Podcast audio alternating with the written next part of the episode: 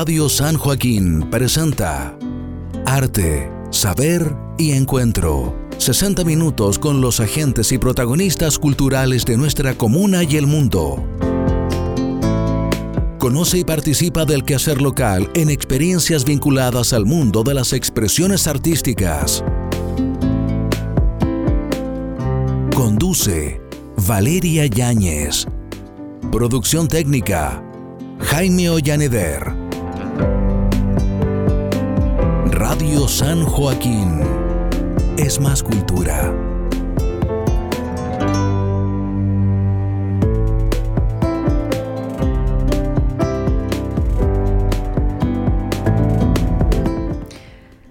Un programa más de arte, saber y encuentro aquí en Radio San Joaquín para conocer en profundidad a nuestros artistas de la comuna de San Joaquín y también del mundo. Hemos tenido la oportunidad de conversar con distintas em, artistas, cultores de distintas prácticas que nos han acompañado aquí a lo largo de nuestros programas, ya entrando al mes de octubre del año 2023. Quizás usted también nos está escuchando por Spotify.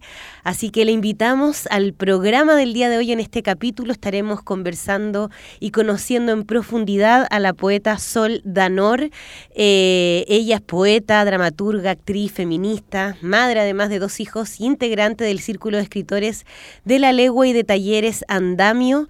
Eh, su primera publicación el año lanzado el año 2017 como si yo no fuera, primer trabajo dramatúrgico, eh, y quien hoy día eh, publica uno o dos libros al año aproximadamente. Queremos saber cuáles son las novedades que nos trae esta poetisa leguina, además de nuestra comuna de San Joaquín, quien tengo hoy día la suerte de poder conocer, que nos acompañará hoy día en el programa. Eh, si es que recordarán, estuvimos conversando con Jazz Neguen, que nos adelantó un poquito y nos hizo también este contacto con Sol, em, con este nuevo trabajo también interdisciplinar que van a estar desarrollando. Así que acompáñenos el día de hoy para poder eh, conocer en profundidad a esta escritora, eh, quienes no tenían la oportunidad, en este caso como yo, de conocer su obra, su vida también. Vamos a estar conversando en profundidad aquí en Arte, Saber y Encuentro, este espacio destinado justamente para eso, para poder eh, amenizar un poquito esta jornada y partir. Eh, hoy día nos vamos con todo el sonido feminista, además, a propósito de nuestra invitada, quien nos ha mm, eh, invitado también a escuchar a la Misty, hip hoperas también, que ha estado en San Joaquín, amiga también de Jazz Neguen. Así que suena aquí en Radio San Joaquín, la Misty. Siga con nosotros. Yo. Sí. Uh huh. El tiempo pasa y nos ponemos más viejas, reclamonas con más frío, ya se fue esa pendeja. Preferimos un vinito en copa en casa más tranqui, gritando el tema cantando de KCO. Así somos happy, ¿qué sucede? Aquí nadie cede, hacemos lo que queremos, el tiempo límite, el que mantiene a estas mujeres encerradas por el maldito sustento la independencia. Hoy en día es más que un logro, un fundamento de la vida, que nadie te diga nada. Estas pipas creando con las manos el futuro con la autoestima, con más carisma, letra en tinta, vamos invicta, no estamos la lista, menos clasista, me realista, hablando sentimientos sin heriste. Yo, sin heriste.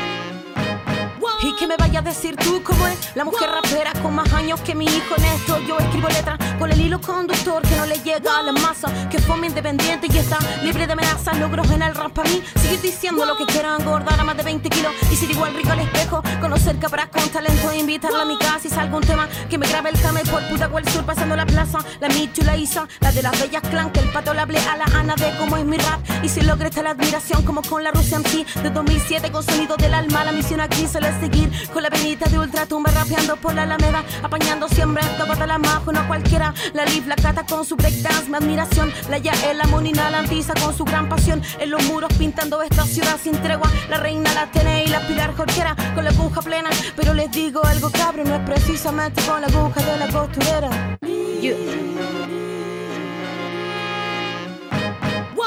Voy con suerte encantando como bruja. Pendeja Kiri Hardcore, pregunta a la chira de la murga, la misi chilena. Y si me falta potencia, pero en el baño con la de la más y con la Gaby en freestyle no hay tregua. Tenemos la actitud, nena.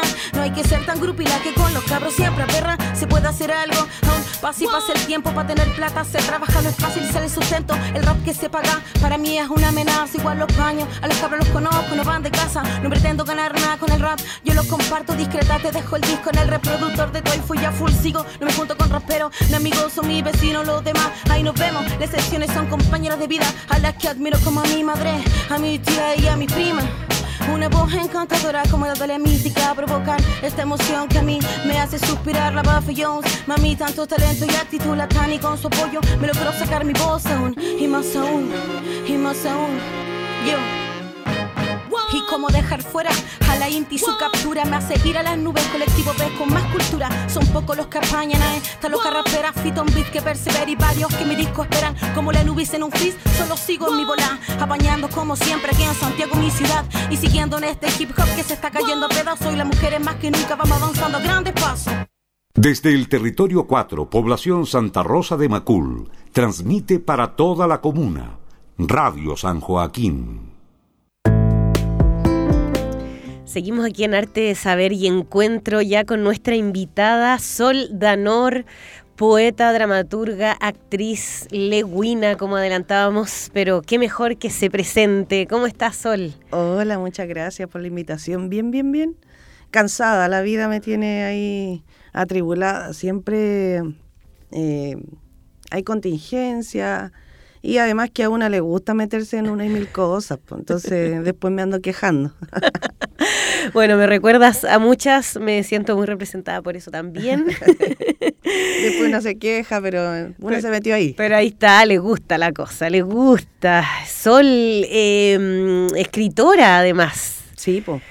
Es, es un ejercicio que necesita tiempo y una que inquieta se deja poco tiempo para sí misma y bueno, toca lidiar con eso, pero, pero afortunadamente, y digo afortunadamente porque eh, la escritura eh, sucede como, como espasmos de, sale de mi cuerpo, no, no es algo que pueda planificar, hacer o no hacer, entonces eh, se busca su espacio, las letras para salir en donde sea, puede ser en el baño, en la micro, en una reunión a punto de entrar a un, a un espacio, no sé, siempre, siempre encuentro un espacio ahí para poder escribir, pero sí, definitivamente escritora. escritora, eh, Sol, eh, ¿de dónde nace esto, tu pasión por los libros, por las letras? Eh, fíjate que después de varias veces que me han preguntado lo mismo y yo antes tenía una respuesta bastante de día domingo, de esas respuestas como filosóficas, para decir de dónde nace la escritura, después de varias veces contestándolo, sale, emana por ahí desde mi inconsciente por qué fue que me puse a escribir. Creo que deben haber más respuestas, pero esta me hace sentido a mí y es que cuando nací, nací con una enfermedad muy extraña que se llama apnea emotiva. En estricto rigor yo no podía llorar porque me podía morir llorando. Eh, de hecho, sucedió, tuve dos paros cardiorrespiratorios, el primero al mes de vida, a los cuatro meses de vida también, solo por llorar. Básicamente no podía llorar. Y así estuve sin poder llorar y mi familia cuidando que yo no llorara por mucho, mucho tiempo. O sea, bastante como para estresar a la pobre madre que estaba a cargo y la familia también. Yo, hermana menor, imagínate las hermanas mayores no pudiendo hacerme llorar por lo menos los primeros siete años de mi vida. Y eso fue acompañado también de un sinfín de medicamentos, tratamientos de medicamentos que me mantuvieron bien adormilada. Eh, hoy día lo digo con, con, más temple. Cuando era chica eh, recordaba esos tiempos de niñez como una inmovilidad y, y mucho bullying, porque no me podía mover rápidamente mi cuerpo, mi alma tenía ganas de saltar, correr, trepar y hacer muchas cosas y no podía. No podía porque estaba adormecida, con muchos medicamentos. Por lo tanto, eh, la, la, mente, sobre todo la mente de un niño, una niña, busca la forma de resolverlo y mi mente igual trepó, saltó, voló, jugó, hizo todo lo que quería hacer en su imaginación. Así que eh, dejando volar mi imaginación pude empezar a crear estos mundos.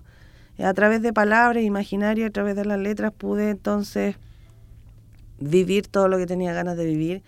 Y spoiler para todos los que se quieren dedicar a la escritura, eh, eso sucede para siempre. O sea, hoy día tengo casi 40 años y si tuviese ganas de, de vivir lo que podría ser un amor idílico en Marte o en Júpiter, lo puedo hacer a través de la escritura. O sea, puedo morir, resucitar y hacer un montón de cosas a través de la escritura y es una libertad maravillosa que hasta el día de hoy disfruto.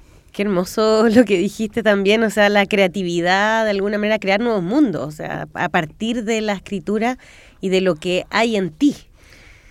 Definitivamente yo creo que el ser humano es un animal de costumbre, nos vamos adecuando a las condiciones que tenemos en la vida y ese es el por qué. Ahora, de qué se escribe también, eh, también está determinado por el ser social que somos, que tenemos, que nos determina para avanzar, digamos. Entonces, claro, tú bien decías, soy legüina, nací y crié en la legua, Hace dos años que no estoy viviendo ahí, estoy en otra parte de San Joaquín, pero me encantaría, me muero de ganas por vivir y morir en la legua porque es mi hogar, es mi casa. Nací y crié en la legua, eh, claramente tu ser social es, es lo que ves todos los días, lo que sucede, lo que sientes y percibes como realidad. Y luego lo que vas percibiendo cuando te toca salir a estudiar afuera. Afuera quiero decir afuera de la comuna porque estudié siempre en colegio de la comuna. Claro. De hecho, mi escuela de básica es de la legua, todavía existe. Y cuando tocó ir a la universidad y estudié teatro, que fue mi primera carrera, eh, claro, quedaba en Las Condes. Entonces tenía que atravesar toda la ciudad y en ese atravesar vais viendo en, ese camino de la micro cómo las casas se van transformando. Las casas crecen los árboles también aumentan y se ponen más verdes allá.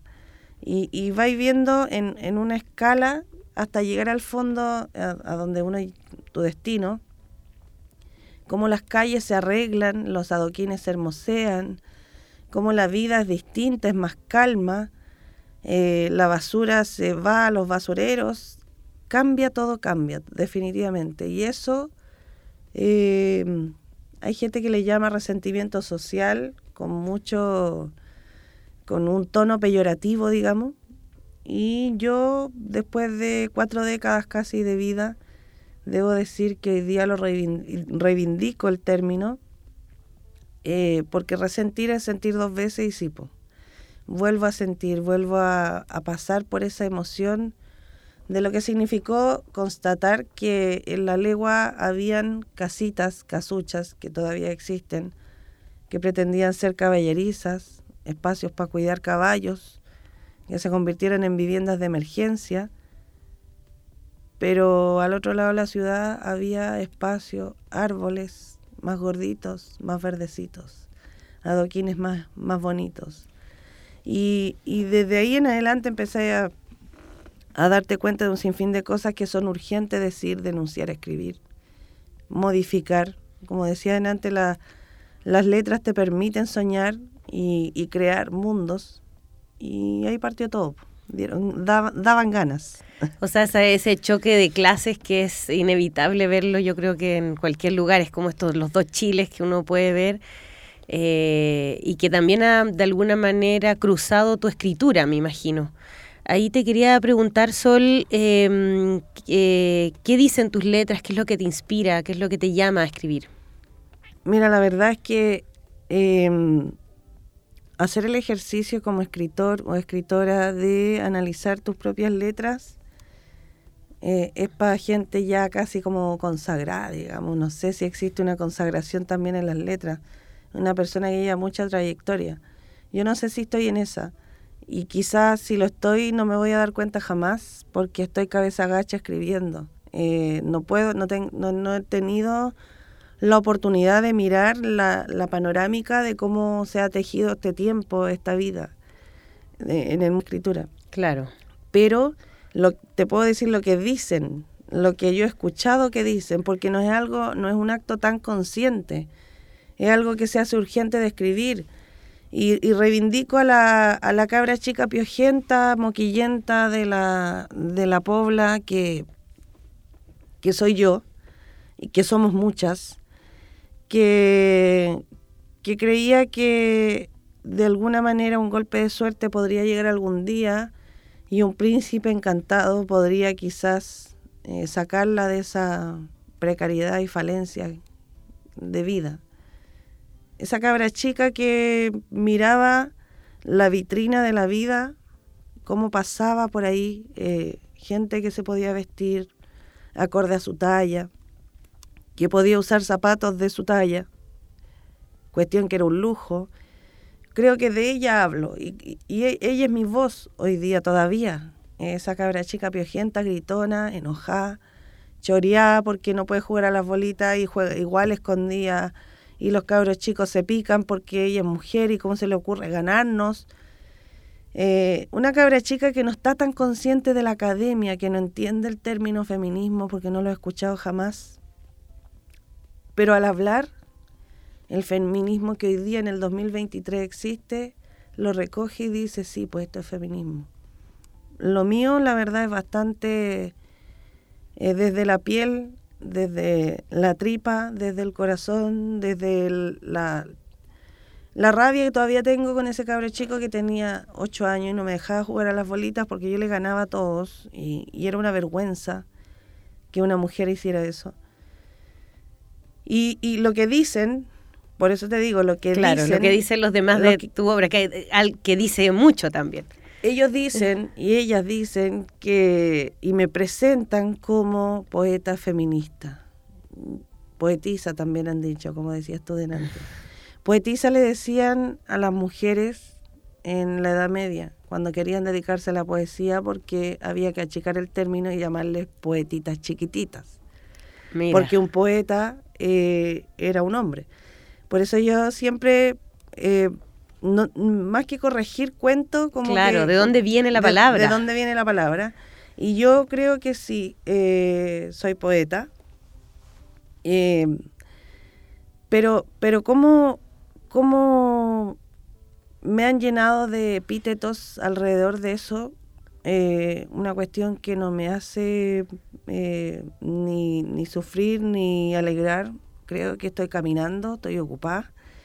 Eh, como te digo, hay gente que el feminismo hoy día, sobre todo el académico, ha dicho, mis letras son feministas.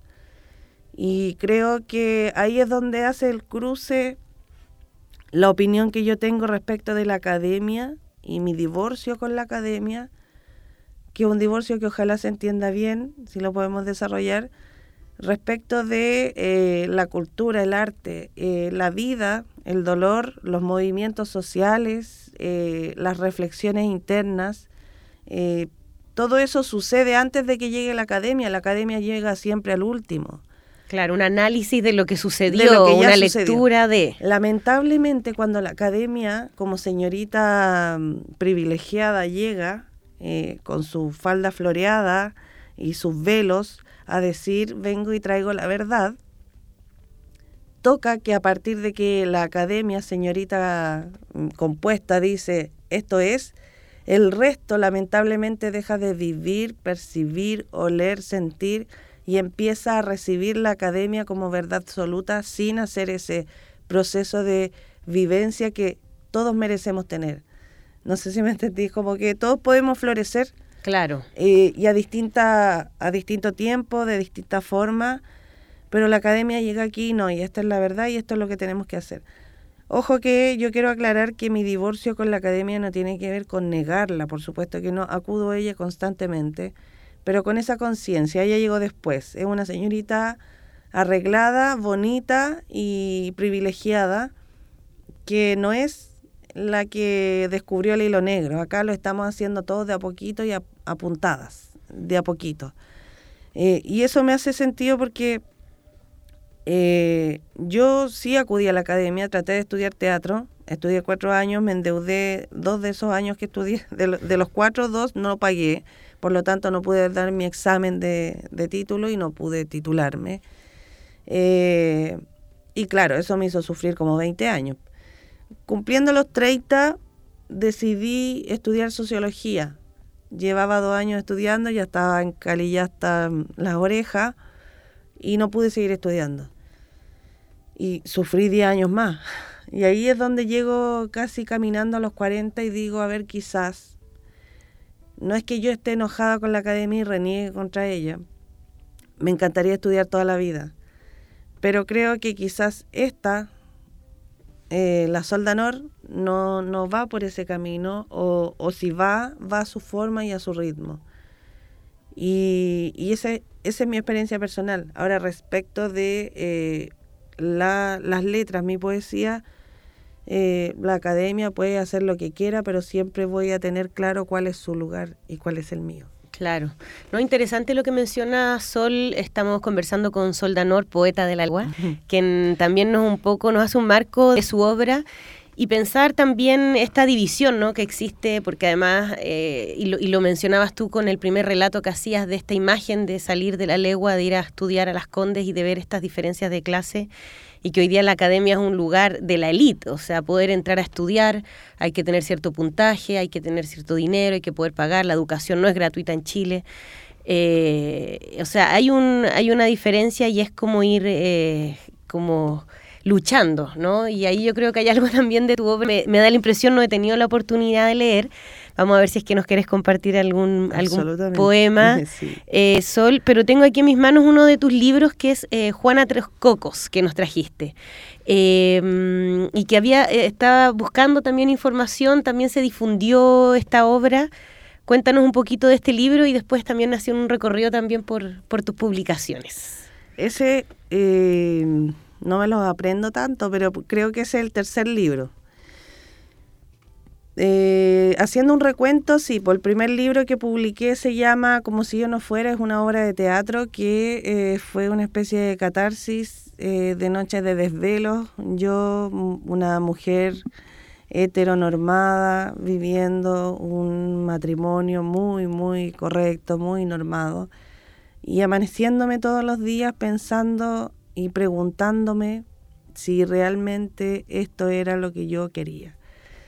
Y preguntándome también quizás si esto era encontrarme con ese deseo eh, gigante que yo sentía cuando tenía 5, 7, 10 años de tener esa casa, el hombre, la familia, el perro, la piscina claro. y, y, todo aquello que la se imposición. Claro, y que se supone que es el camino pavimentado por el que hay que caminar.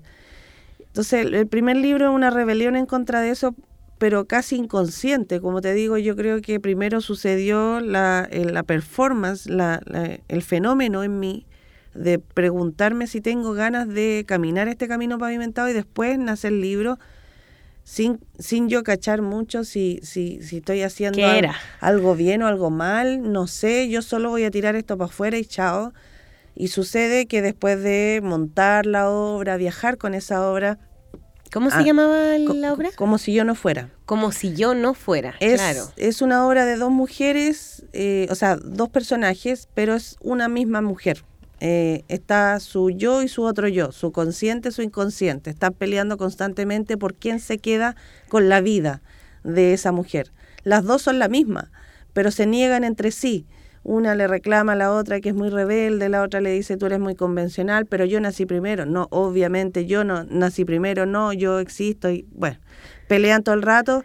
No voy a hacer spoiler, pero la obra es re buena y hoy día la considero buena, 20 años después de haberla escrito. Porque aquí sale que la fue publicada el año 2017, la habías escrito antes de eso. Sí, la escribí en el 2009, eh, la 2011, 2012, 2013 y 2014 tuvo una... Funciones. Funciones en República Dominicana, nos fuimos para el Caribe para allá a publicar, o sea, armar la obra, eh, estuvimos por varias ciudades de allá, fuimos a Brasil, fuimos a Argentina y aquí en Chile estuve eh, dando hartas vueltas con la obra, fue bien bonita la experiencia. Eh, y después de harto tiempo pensando, tratando de achuntarle al, a la actuación, a pesar de no estar titulada, y habiendo escrito esta obra, yo dije, parece que en realidad tengo ganas de escribir eh, mucho más de lo que tengo ganas de actuar. O sea, no dejaría de actuar, pero tengo muchas más ganas de escribir. Y dije, ya publiquemos la obra, y la, me demoré como tres años en porque estaba súper insegura, también había que revisar, corregir, ortografía, qué sé yo. Y sucedió el 2007. Y nada, pues... 2017. perdón, 2017. Sucede ahí y olvídate, pues como probaste la panacea, la gloria, la, efervescencia de la vida, y chao, adiós, vamos para adelante. Ahora hay que publicar todos los días, cada rato, hagámoslo mucho. Y ahí tuve muchas ganas de seguir escribiendo, porque la experiencia de parir un libro es maravilloso. Eh, y después de esa obra yo dije, ya voy a seguir escribiendo obras y me, trancaba, me trancaba, pero por el otro lado miraba un cuaderno lleno de poemas. Em, parece que no sé si soy estrictamente dramaturga. En esos años yo todavía pensaba que tenía que siempre obedecer a una sola línea, o tenía que tener un perfil en específico, o quizás tenía que seguir un referente. ¿Dónde me tengo que, que encajar? ¿Cómo es esto de ser escritora? ¿Cómo se hace? ¿Hay una correlación? ¿Qué feo se va a ver? Publicó una obra, después un poemario, ¿cómo se le ocurre? Adiós. Chao. Tuve ganas y chao, démosle y publiqué el primer poemario que es Eclipse de Sol. Eh, fue una experiencia maravillosa porque con como si yo no fuera, claro, la obra se difundió harto con mi actuación, con nuestra actuación, y yo actuaba ahí, eh, con, mi compañera, con mi compañía que yo formé, eh, Reácida se llama. Claro, funcionó perfecto, pero, pero, o sea, después cuando publiqué el Eclipse de Sol, antes de publicarlo, yo había leído varios poemas de Eclipse de Sol en algunos eventos. Y me empezó a seguir gente sin haber publicado el libro. Oye, ¿dónde puedo encontrar tu poema? Me gustó mucho. Yo, eh, yo creo que en unos tres meses más lo publico. Y así le conté a varias personas que escuchaban mis poemas y me decían, ¿dónde lo encuentro? Mira, como yo creo que en enero lo publico. Y fíjate que fue heavy porque publiqué en enero, para mi cumpleaños, Voy a, voy a parir el libro el día de mi cumpleaños. Eclipse de Sol y llegó una cantidad de gente que yo no conocía y que había sido toda esta gente que escuchó mis poemas sin haber sido publicados y que llegó ese día, oye, yo vengo porque quedé pendiente, tú me dijiste, te seguí, estoy esperando y... Vengo a buscar el libro. Olvídate, la sensación cuática, más allá de la... que no tiene que ver con el ego, no sé, en mi caso tenía que ver con eh, constatar de que parece que parece que lo que estoy escribiendo le hace sentido, le hace sentido a la gente. A la gente. Y esto fue un hallazgo, olvídate, yo no, no entendía cómo pasó. Me cuestioné a mí misma, miraba el libro después de vuelta y lo revisaba y decía, ¿qué tan bueno es esto? Oye? ¿Cómo le están poniendo? Alguien los contrató. Vinieron para acá contratados por alguien para que no me sintiera. Pero revisaba de nuevo, pero ¿cómo va a ser tan bueno? Mentira. No creo que sea así. No creo que la gente. Bueno, intenté eh, sabotearme porque obvio, su saboteo... Una siempre se sabotea un poco. Su dosis de saboteo clásico que una tiene. Pues, que, claro. Por supuesto, pues, esa dosis va. Y después de un par de meses caché que no, porque que, eh, ese libro, y justo en una época muy difícil de mi vida, Eclipse de Sol, me dio de comer. O sea, hablemos de un año 2018 en, en donde mi, mi, matrimonio perfecto eh, y heteronormado estaba muriéndose, estaba acabándose y yo estaba constantemente siendo expulsada de esa casa, o sea, ándate luego, y no tenía ni un peso de, de pronto para alimentarme. Para, Tenía dos, dos niños, había que hacer desayuno, había que hacer almuerzo, la escasez. Fíjate que Eclipse de Sol me dio de comer. O sea... Y eso no lo dice cualquier escritor o escritora, digo... Es que yo creo que, yo creo que la magia ahí fue que en realidad no me fui por el camino pavimentado, como me dijo el primer libro yo no metí mis libros en una librería eh, porque me sacaban una tajada terrible, o sea, yo recibía como el 20% del libro. Sí, ese es, bueno, el negocio de, los libros. Terrible. Así que lo que hice fue invítenme a leer donde sea, yo voy, leo y si a alguien le interesa, me, me compra mi libro. Y así vendí eh, la primera, segunda, tercera, hasta la quinta edición de ese libro, los vendí así. Eclipse de Sol. Eclipse de Sol se vendió, en seis meses se vendieron 500 ejemplares. Cuestión que para mí, o sea, quizá otro escritor dice, no, yo vendí 8000. Ok, pero yo venía naciendo, o sea, recién salí, al, saqué la cara para afuera, para la calle, para cachar qué onda, y de pronto... 500 libros. En seis meses y sin librería, ¿cachai? Sin difusión, sin nada. Para mí era eh, explotando la cabeza.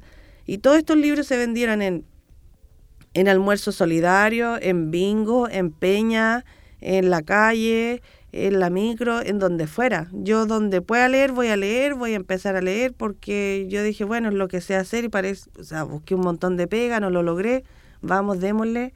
Y se vendió ese libro y fue, fue increíblemente salvador para mí. Eclipse de Sol me dio de comer muchas veces, muchas, muchas veces. Y después dije, bueno, hay que tomársela en serio, parece que está gustando esta cosa, quizás quizás un videoclip de un poema, quizás, y empecé a prepararme y salió la Juana.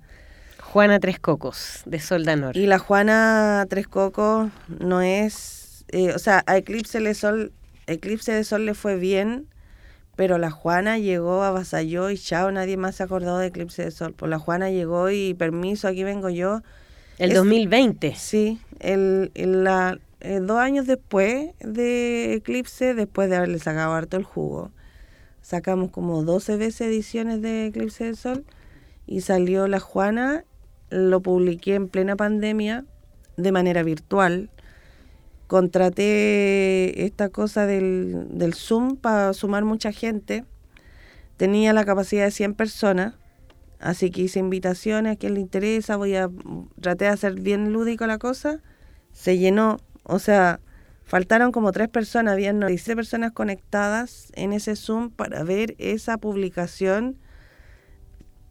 Yo decía, ¿cómo cachan si va a ser bueno o no? Pues si uno nunca sabe, quizá esta galla logró que le fuera bien en un libro, pero quizá en el tercero no le va tan bien.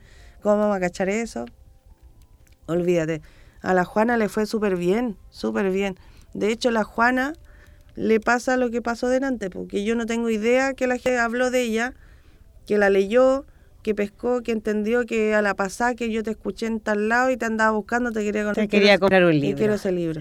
Donde vaya, tengo que andar con ese libro, y eso que es el tercero de siete, porque ese libro eh, necesita respirar solo y se manda solo. Queremos, entonces queremos leer algo de Sol Danor, pero nos vamos a ir con una pequeña pausa musical para seguir aquí. Eh, Sol eh, nos eh, quiere programar además una canción del colectivo La Chusma. Ay, sí, quiero decir un poquito, una cosita. La Chusma es un colectivo de Recoleta, y bueno, en la zona norte de Santiago, porque hay varias comunas, de cueca, consciente, cueca chora, son unos bacanes, no solo en la cueca, sino en la vida, son unos bacanes que nos encontramos en la calle toda la vida y son mis grandes amigos, así que ojalá que lo escuchen, les guste y búsquenlos nomás porque son unos bacanes. Súper, del colectivo La Chuma, entonces escuchamos media clase. En mi cantar no hay venganza, parece urgente el castigo. A perdonar no me obligo y recordar no me cansa.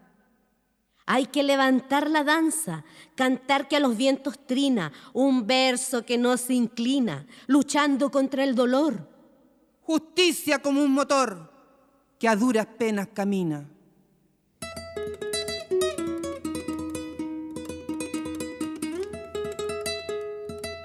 Oye, vamos a cantar una cueca, fíjate, para toda esa gente de buena nivel, conservadora y pro familia. Porque muy pobre seré, pero soy una persona decente. ¿Ya? Yo no voy a andar comprando con los rotos ni paseando entre medio de la población ahí contaminando.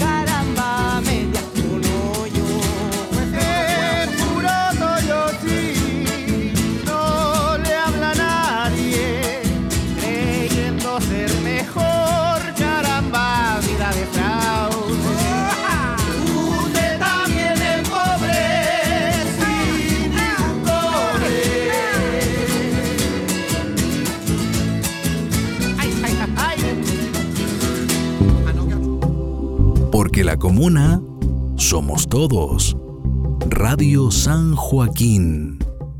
Une a la comuna.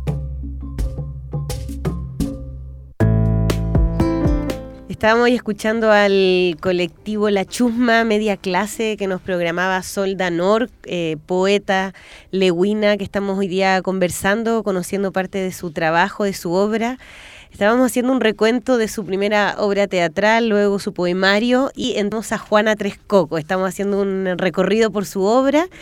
Eh, Soldanor, cuéntanos un poquito, si quieres, léenos algo ahí de Juana Trescocos. Oye, te quiero contar primero que Juana Trescocos es un insulto, bueno, me imagino que lo imaginan, que recibí cuando era cabra chica, por lo de las bolitas y que me daba vergüenza, pero después cuando fui a publicar el libro dije, bueno, hay que reivindicar todos los insultos recibidos y la Juana Trescoco se convirtió en un orgullo. Y mm, quiero contar también que este libro, como les contaba antes, ha sido súper eh, súper abacanado, llegó golpeando puertas, pateando puertas, permiso, vengo yo, este libro hizo lo suyo. Y eh, tengo el orgullo de decir que fue pirateado en la zona central, en el, litoral central. Eh, no completamente, pero sacaron algunos poemas, hicieron como un libraco y lo estaban vendiendo en un pañito en, el litoral central. Me encanta porque creo que es un de verdad una medalla que lucir, eh, que alguien tenga ganas de piratearte, creo que de ahí para arriba. Claro, eso es. Ya, ya avancé al siguiente nivel. Y bueno, voy a leer un poema que es el primer poema de este libro y es uno de los que ha hecho famoso el libro. Se llama Babi Boom. Yo no pude nacer princesa. Tenía la cara de una, pero no acompañaba lo, lo demás. Cuando me caí de la bicicleta no me dejaron llorar. No tuve tiempo de mirar las estrellas. No hubo necesidad de imaginarme los dragones y mientras ellos acechaban, no llegó ningún caballero con armaduras. El lago de lava ardiendo nunca fue mentira. Las trencitas no pudieron crecer jamás. La invasión de los piojos mató cualquier ilusión de cabellos dorados. Yo nunca pude ser princesa. Los zapatos llegaron siempre de segunda mano era de esperar que ningún príncipe quisiera probar uno de cristal en mi pie. Cejas gruesas, carita redonda, pelo de virutilla. Esperé ansiosa el columpio de flores. No hubiera podido ser princesa. Faltaba el rey y a la reina la gobernaron los dragones. Las princesas podrían peinar sus cabellos y depilar sus piernas con ceras tibias. Me vi obligada a rasurar todo pelo poco estético con la presto de mi viejo. Nunca me eligieron reina de la primavera. No adquirí delicadezas y femenidades. Decidí escupir militares cada vez que me crucé con uno. Yo no sé si quería ser princesa. Planeé durante muchos años construir un fuerte. Me pareció más necesaria una trinchera que un castillo. Nunca pude mantener mis uñas con un largo regular. Yo no sé si pueda ser princesa.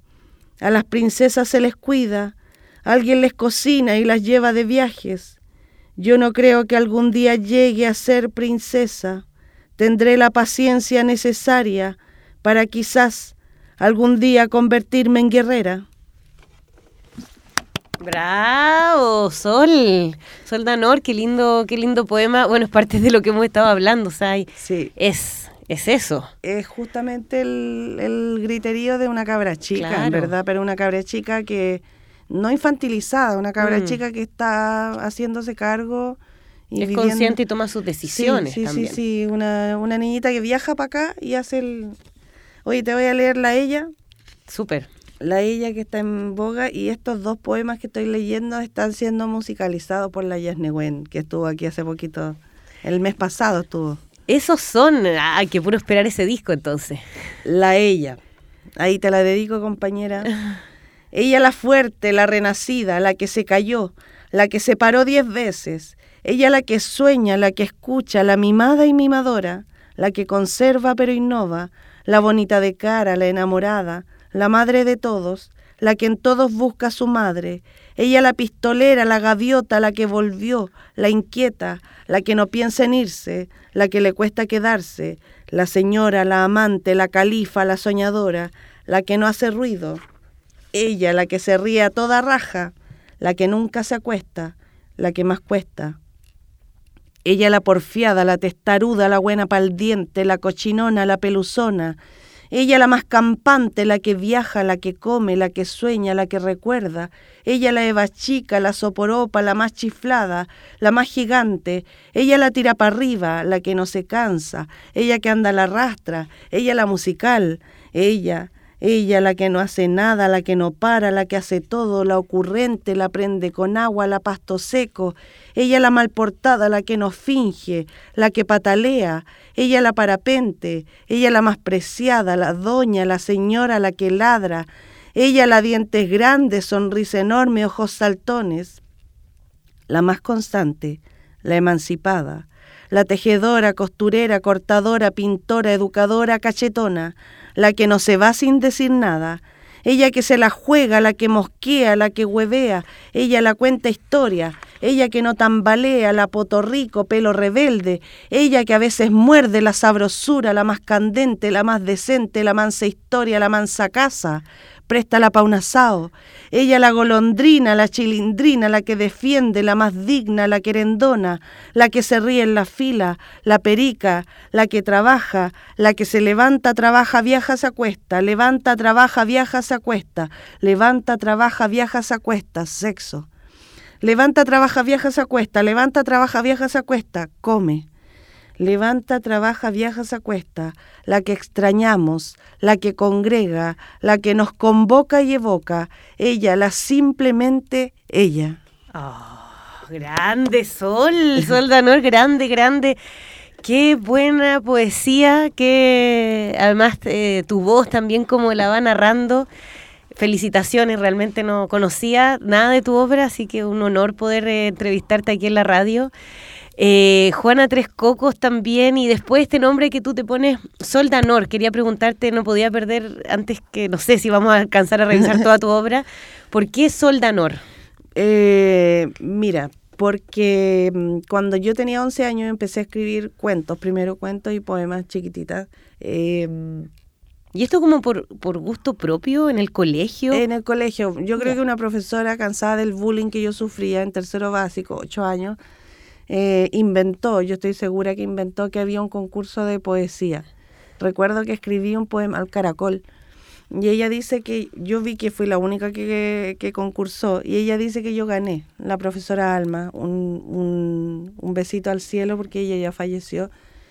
La señorita Alma del Colegio Laura Vicuña en tercero básico me hizo creer que yo había ganado un concurso. De ahí para adelante no dejé de escribir.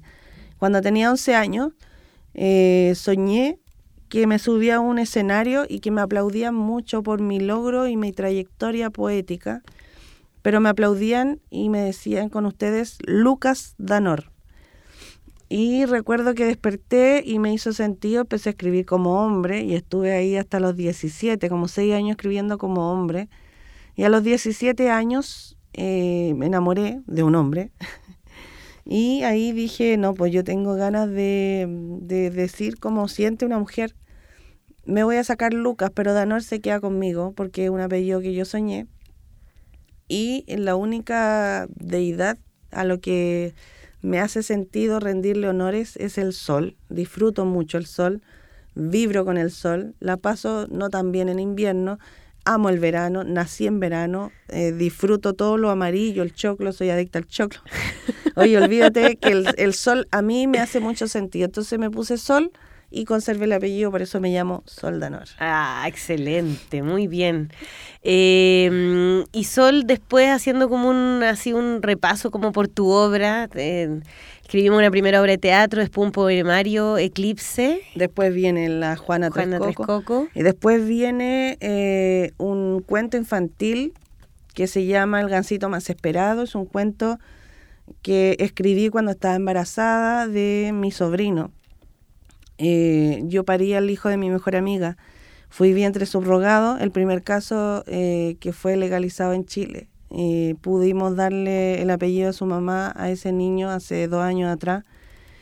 Yo ya había tenido mis hijos y nació este niño que es mi mejor amiga, mi amiga del alma, mi amiga de la vida. No podía ser mamá.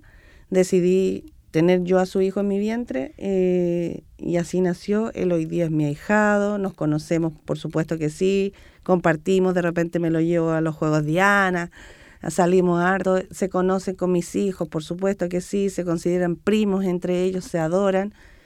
Y durante ese embarazo escribí un cuento infantil para explicarle al bebé, a ese niño, eh, el gansito que yo le digo, cómo es que fue concebido. Entonces, la historia de la mamá gansa, que se le quemaron las plumitas, no lo podía empollar, y llegó la mamá pata y le dice, oye, pásame el huevito, yo te lo empollo por mientras que tú te sanas. Es una historia bien, bien bonita, infantil. Eh, publiqué, ese, ese es mi cuarto libro. Y eh, después de, ese libro, que fue la idea para mí era publicarlo, y, o sea, eh, a, entregárselo al, al bebé, eh, pero después decidimos publicarlo y funcionó perfecto. Todavía no lo lanzo. Lo publiqué, lo imprimí, se vendió todo, pero no alcancé a lanzarlo. Tengo que hacer ese lanzamiento, está pendiente, eh, del gansito más esperado. Y fíjate que después funcionó perfecto porque hay una compañera que es actriz, eh, que hace cuentacuentos, se lo llevó y empezó a hacer cuentacuentos de este libro y ha funcionado perfecto para hablar de las familias diversas para hablar de que no existe solo familia de mamá y papá, existe familia de abuela con nieto, de vecina con un vecinito que se quedó solo, de dos papás, de dos mamás, de una mamá sola, de un papá solo, existen distintos tipos de familia y existe este concepto que es la familia diversa, que mientras hay amor, hay familia. Y este libro ha servido para fomentar bastante esto de el tema de la adopción, de entender por qué un niño eh, para explicarle a un niño por qué es adoptado, para explicarle a un niño por qué eh, si es criado por la abuela también tiene familia, también merece amor, también merece llamarse familia, su familia que está conformada por su abuela y él. Claro. Entonces, este libro lo quiero mucho, espero publicarlo algún día, me ha costado un montón porque, como te decía antes, la carrera de la vida te pilla y vaya avanzando, vaya avanzando, no podéis parar. Después de este libro viene una segunda obra de teatro que se llama Soporopos, que es la historia de unos muñequitos de trapo que regalaban las madres que estaban presas en el campo de concentración 3 y 4 Álamos, que está aquí en San Joaquín. Y ojo que en San Joaquín eh, fue por donde pasaron la mayor cantidad de presos políticos en ese centro, campo de concentración, porque era un campo de concentración de paso. Y había mujeres en uno de los dos galpones que podían recibir visita los domingos. Iban los niños a visitarlo y ellas les regalaban con su propia ropa, hicieron muñequitos de trapo pequeñitos que se llamaban soporopos. Con el tiempo se descubrió que aparte de llevarse los niños estos muñecos, la mitad de los muñecos tenían mensajes dentro de, eso, de, de su relleno que iban a dar a la vicaría. Los soporopos salvaron muchas vidas. Los soporopos tenían técnicas de tortura, nombres de compañeros que pasaron por ahí, tenían un, un sinfín de información que sirvieron para salvar vidas, eran barretines. La única parte del mundo donde hay eh, testimonios de este tipo de resistencia es acá en San Joaquín, en la cárcel 3 y 4 Álamos. La hija que heredó eh, estos muñequitos de su madre que estuvo presa se llama Marcela Andrade, una gran amiga mía a quien tuve que entrevistar y, y, acosar bastante, pero nos convertimos en amigas para poder escribir esta obra de teatro que publicamos, luego montamos y se hizo eh, un recorrido, un circuito por sitios de memoria hermoso la Marcela hoy día está viviendo en Puerto Natales y ella viajó a varias partes del mundo a hablar de estos soporopos. En Estados Unidos, en una feria eh, de resistencia en dictaduras, se, mostraron los soporopos y solo hubo una coincidencia con una mujer que pasaba cerca de ahí con un muñeco mucho más grande que se lo había regalado su abuela en Auschwitz. Eh, y no tenían mensaje adentro. O sea que en Chile, en San Joaquín, en la cárcel 3 y 4 Álamos es la única parte del mundo donde hay mm, recuerdo y, información de un tipo de resistencia así tan, tan grande como fueron los soporopos. Rindiéndole honor a mm. eso, fue que escribí esta obra que se llama Soporopos, que espero que se conozca muchísimo, sería muy Hay que difundirla con todo. Resistencia de mujeres, compañeras. Claro. Resistencia de nuestro territorio Y el- la, única, el- la única resistencia con Barretín es que entregue información eh, que se tenga registro en el, en el mundo, imagínate tú. Después de, de Soporopos, eh, dijimos el gancito, viene Soporopo, y al último viene la malparida, que fue cuando yo dije, ya, por dénate, po. Si yo soy poeta, ¿qué, ¿qué me está pasando? Así como obras de teatro, cuentos infantiles, ya paremos. Quiero, quiero decir poesía. Quiero hacer poesía. Y poesía, la malparida, también es un insulto que recibió toda mi vida de parte de mi familia, mi familia materna. Mi madre no está muy contenta con mi ejercicio de la poesía, aunque no niego que ama mucho a la hija que ella parió. Eh, pero, pero sentirse malparida no solo por tu familia, por tu país, por tu territorio, por el mundo, cuando tú no te sientes, eh, te sientes en el país equivocado, en el tiempo equivocado, en la familia equivocada. Bueno, ese libro, esos poemas hablan un poco de eso, del reclamo de sentirse mal parida, mal ubicada, mal situada, mal recibida, y que no es solo mío, que le ha pasado y nos pasa constantemente a todos. Entonces, eh, nace la malparida con, con, con, harto dolor, harto llanto también. A mí me ha costado mucho, de hecho no lo ando trayendo justamente porque me cuesta hablar de ese libro. No es algo tan resuelto todavía. Me cuesta eh, declamar poemas de ese libro sin, sin emocionarme, sin, sin sentirme como nuevamente pasando por la herida. Pero es un ejercicio bonito que ha ido cada vez doliendo menos y, y ese libro tiene tiene muy, muy buena llegada también.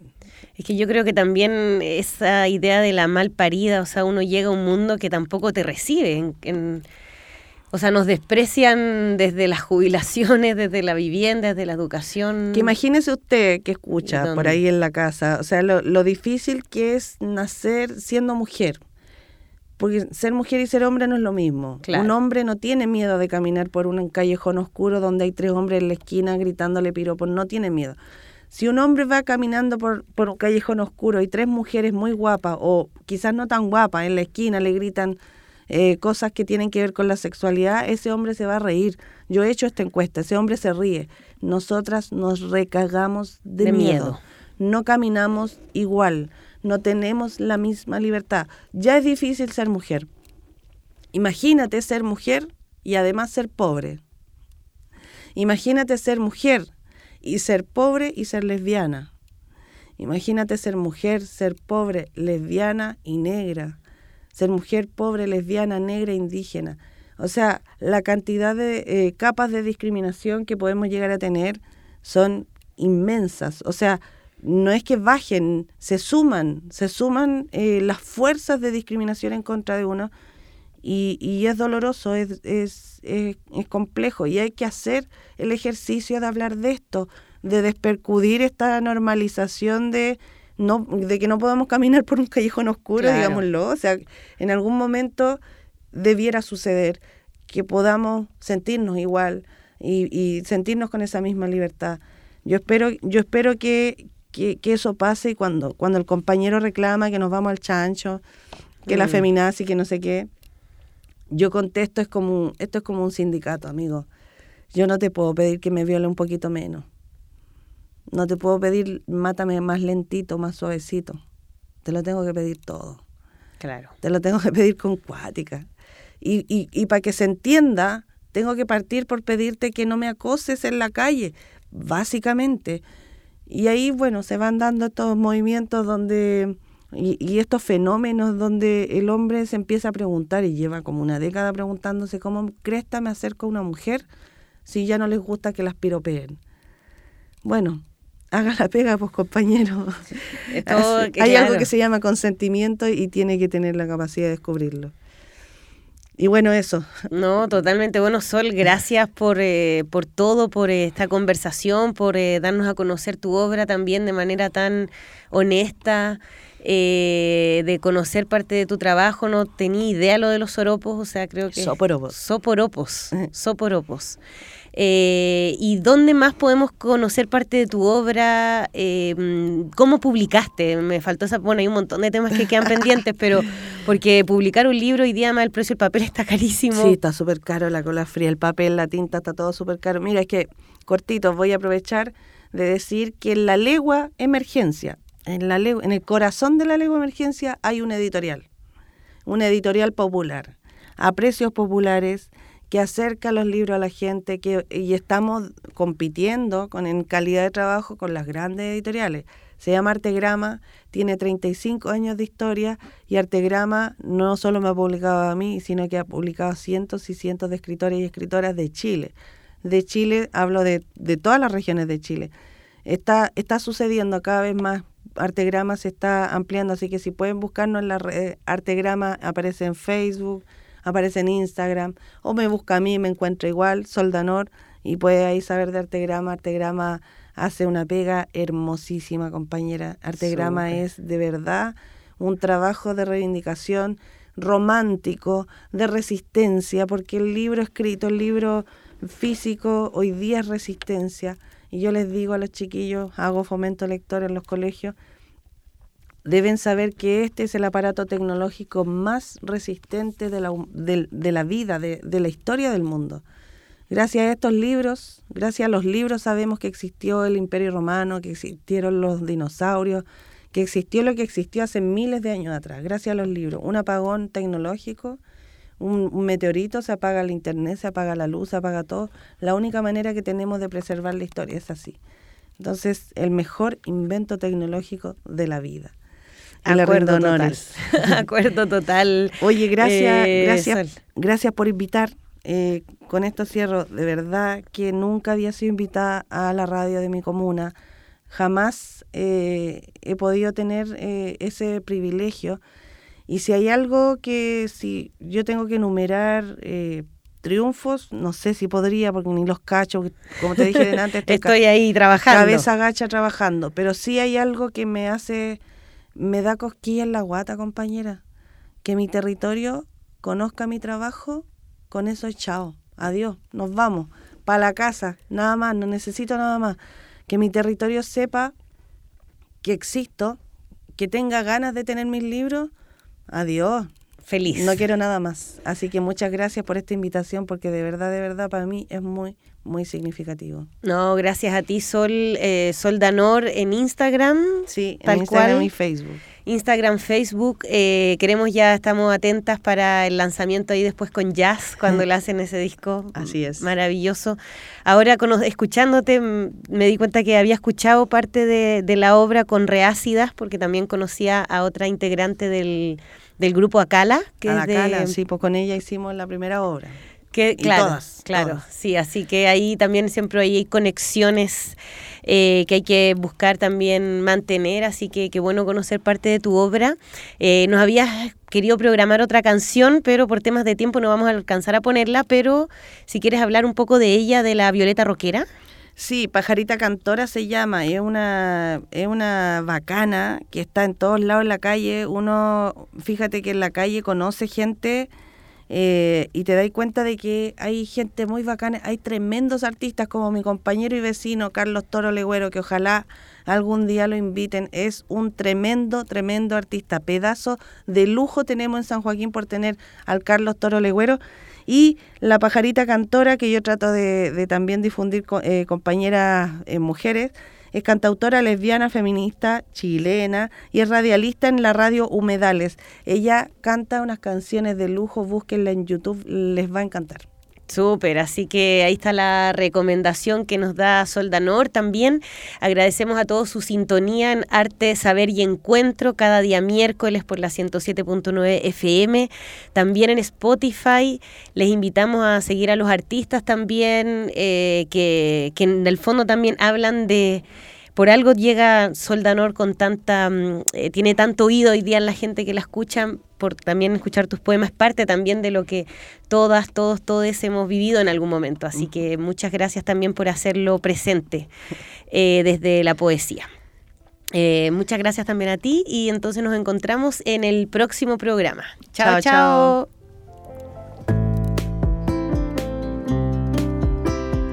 Esto fue Arte, Saber y Encuentro. Un programa que resalta las experiencias culturales comunitarias. Nos encontramos la próxima semana en este mismo horario. Arte, Saber y Encuentro es un aporte de Radio San Joaquín al desarrollo cultural de nuestra comunidad.